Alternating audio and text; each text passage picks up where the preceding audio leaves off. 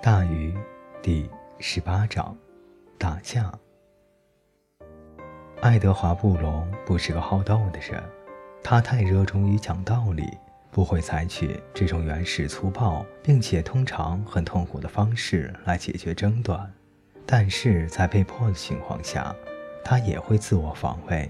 他带着桑德拉·凯伊在松山山路上兜风的那天晚上，就被迫防卫了一次。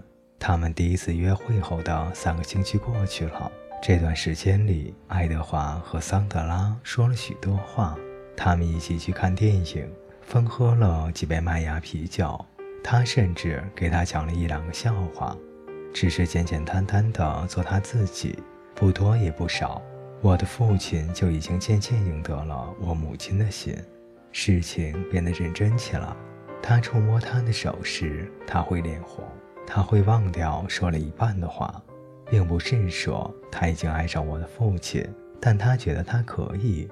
也许他还需要思考，也许他还需要考虑考虑。那个晚上对他整个考虑过程来说是相当重要的，就是兜风的那个晚上，在漫无目的的开车转悠了几英里后，他们发现自己开到了某条乡间小路上，单独待在漆黑的树林里。被寂静笼罩着，他向他靠过去，他也应该不知不觉地向他靠近。他们陷入热吻。他们正要这么做的时候，我父亲在后视镜里看到了一对车前灯，开始很小，但是越来越大，在松山狭窄蜿蜒的山路上飞快地朝这边驶来。爱德华不知道是唐普莱斯，他只知道有辆车。在他们身后以危险的速度驶来，因此他放慢车速。出事之前最好做个明智的决定。刹那间，车子已经来到了他们的正后方，车前灯在他们后视镜中闪耀着。爱德华把车窗放下，示意那车子超过去。但是他这么做的时候，保险杠却被撞了一下。桑德拉惊呼一声。父亲用手碰了碰他的腿，让他冷静。没事儿，他说：“可能是几个喝醉的小孩儿。”不是的，他说：“是糖。”父亲明白了，不用多说，情况已经很明确了。假设是在一百年前，在某个西部边境的小镇，糖和他在尘土飞扬的大街中央相遇。他们的手都已经放在了枪套上，该是摊牌的时候了。唐的车又撞了一下保险杠，我父亲踩下了油门。爱德华必须证明，如果唐普莱斯要的是速度，爱德华可以更快。于是他飞快地转过了下一个弯，把唐普莱斯甩在身后。但是唐普莱斯又追了上来，就几秒钟的时间，而这一次他没有从后面撞上来。而是同我父亲并排行驶着，两辆车占据了整个路宽，就这样飞快地在山路上周旋。胆子小的人早就停车了。汤普莱斯把他的车挤到了我父亲的车道上，我父亲又挤了回去。两辆车的车门擦在一起。父亲知道，如果他愿意，他可以一直在这条路上一直开下去，但是不知道汤普莱斯的情况如何。他们的车在颠簸盘绕中前后交错的时候，父亲看了他一眼。这小子喝酒了，一定是。父亲最后一次加速超车，然后突然变向，用他的车拦住了道路。汤普莱斯就在几英尺外刹了车，两个人立即跳下车，怒目相对，只隔着一臂的距离。他是我的，汤普莱斯说。他和爱德华一样高大，肩膀甚至更宽一些。唐的父亲开了家卡车公司，他夏天在那里打工，往拖拉机的拖车上装货卸货，从身板上就能看出来。我不知道他是属于谁的，我父亲说。好吧，现在你知道了，小乡巴佬。唐看着仍坐在车里的他，呃，桑德拉。但是他没有动，只是坐在那儿思考着。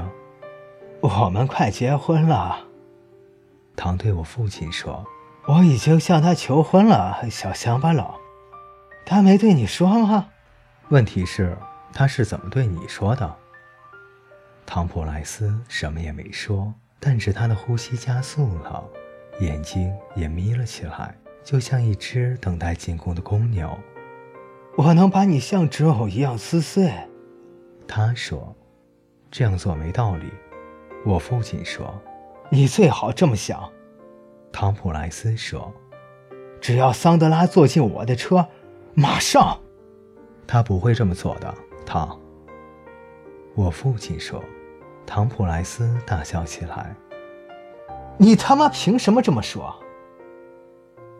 你喝醉了，唐。他说。我来开车带他下山。如果那时他愿意跟你走也行，这样如何？但这只是让唐普莱斯笑得更大声。尽管他还记得几周前他在老妇人的玻璃眼睛里看到了什么，唐普莱斯还是要笑。多谢你他妈的还给我选择，乡巴佬，他说。但是免了。唐普莱斯带着十个人加起来的愤怒向我父亲冲了过来。但是我父亲的力量远不止十个人，他们扭打了一阵，用拳头相互打击着，两个人的脸都挂了彩，血沿着他们的鼻子和嘴唇流了下来。但最后是唐普莱斯倒了下去，并且再也站不起来了。爱德华胜利了，然后他把对手瘫软而疼痛的身体抬到了自己的车子的后座上。把唐普莱斯和我母亲送下山，送到镇子上。他开着车，一直到我母亲的宿舍门口，把车停在了深夜的黑幕中。唐普莱斯还在后座小声的呻吟。很长时间，我母亲和我父亲都没有说话，太寂静了，几乎可以听到对方在想什么。然后我父亲说：“他向你求婚了吗，桑迪？”“是的。”我母亲说：“他求婚了。”那你是怎么对他说的？他问他。我说：“我要再考虑一下。”他说：“然后呢？”